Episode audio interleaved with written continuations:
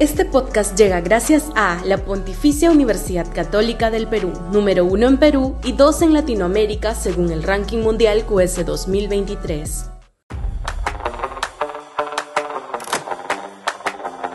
Inseguridad genera votante radical. Lima se encuentra entre las 20 ciudades más peligrosas del mundo según reporte de Global Index.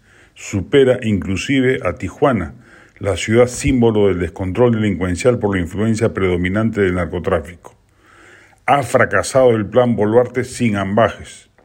Los estados de emergencia decretados en varios distritos de la capital y del país no han hecho que disminuya un ápice la ola delictiva de asaltos, asesinatos y extorsiones, la nueva plaga que asola nuestro país.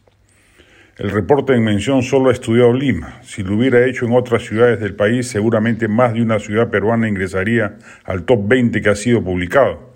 Porque si la delincuencia es un problema creciente en la capital peruana, lo es ya crónico en otras zonas del país dominadas por la delincuencia. Son tres cosas las que debe, y puede enfrentar un gobierno tan precario como este. La crisis económica, la prevención contra el niño y la lucha contra la inseguridad ciudadana. Ninguna de las tres las acomete con eficiencia. No se está poniendo en su justa dimensión el impacto político de la inseguridad ciudadana. Al representar una falla básica del Estado, alienta a la ciudadanía a buscar fórmulas políticas fuera de la caja antisistema. Cada celular robado, y se roban 5.000 al día en el país, es un voto potencial para cualquier candidato disruptivo.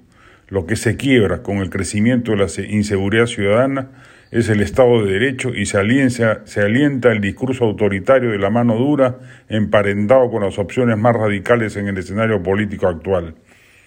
Estamos haciendo todo lo posible para que el 2026 surja un candidato anti-establishment. Después no nos sorprendamos de lo que aparezca. Los medios hacen caja de resonancia de los delitos, los empresarios actúan como si con ellos no fuera, los precandidatos políticos, salvo honrosas excepciones, no hacen de este tema un eje central de su narrativa. Le están dejando el terreno vacío para quien quiera convertir ese estado de pánico social y de legítima indignación en munición electoral potente e irrebatible.